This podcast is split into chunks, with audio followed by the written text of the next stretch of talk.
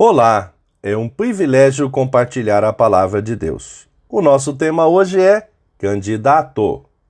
Em Isaías 1,18, lemos: O Senhor Deus diz: Venham cá, vamos discutir este assunto.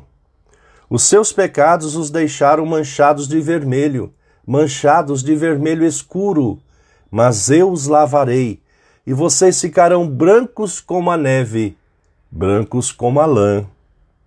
Candidato, conforme o dicionário de etimologia, é uma palavra que, desgastada pelo uso, traz em si uma verdade que vale recuperar. Vem do latim candidatus, isto é, vestido de branco, cândidus. Vem de cândido, sem mancha.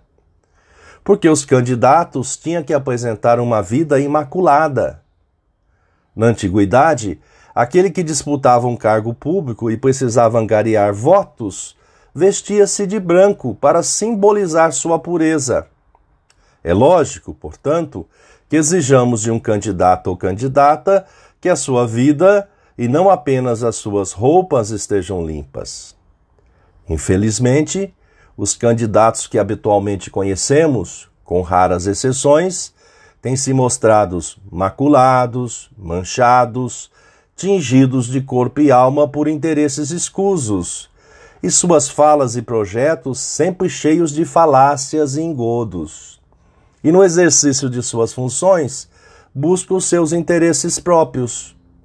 No decorrer do mandato, suas contravenções descritas nos artigos do, do Código Penal formam um corolário no texto lido, o profeta Isaías registrou que, mesmo que as nossas vidas estejam manchadas, maculadas pelos pecados, as desobediência aos mandamentos e ordenanças do Deus eterno, em Cristo, em seu sacrifício vicário, substituindo-nos na cruz do Calvário, nossas vidas foram salvas nele e as manchas encardidas dos, dos pecados foram alvejadas. Estamos agora em Cristo cândidos. É um privilégio e dever cívico participarmos das eleições e eleger pessoas cândidas no seu caráter e na sua moral. Pensamento para o dia: Jesus nos salvou e nele nos tornamos alvos como a neve. Deus te abençoe.